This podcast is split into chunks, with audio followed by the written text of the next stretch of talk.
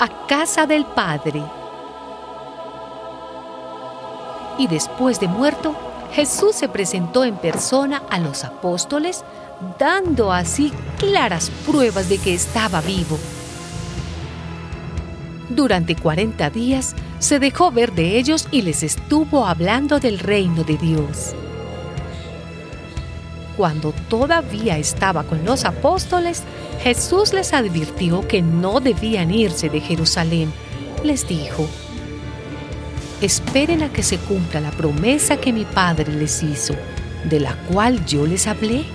Es cierto que Juan bautizó con agua, pero dentro de pocos días ustedes serán bautizados con el Espíritu Santo.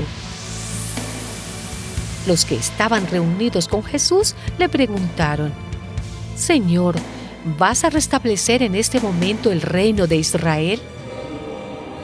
Jesús les contestó, no les corresponde a ustedes conocer el día o el momento que el Padre ha fijado con su propia autoridad.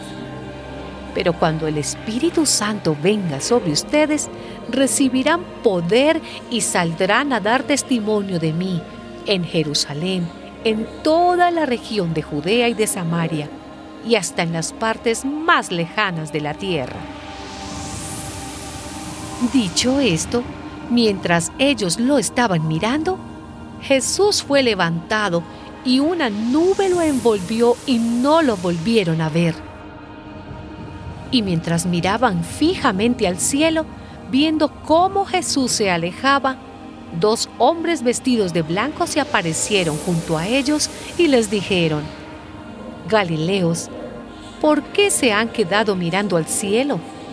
Este mismo Jesús que estuvo entre ustedes y que ha sido llevado al cielo, vendrá otra vez de la misma manera que lo han visto irse allá.